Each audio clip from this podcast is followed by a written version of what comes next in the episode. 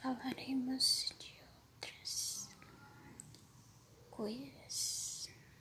Então fique ligado no próximo podcast. Dorma bem e fique em casa.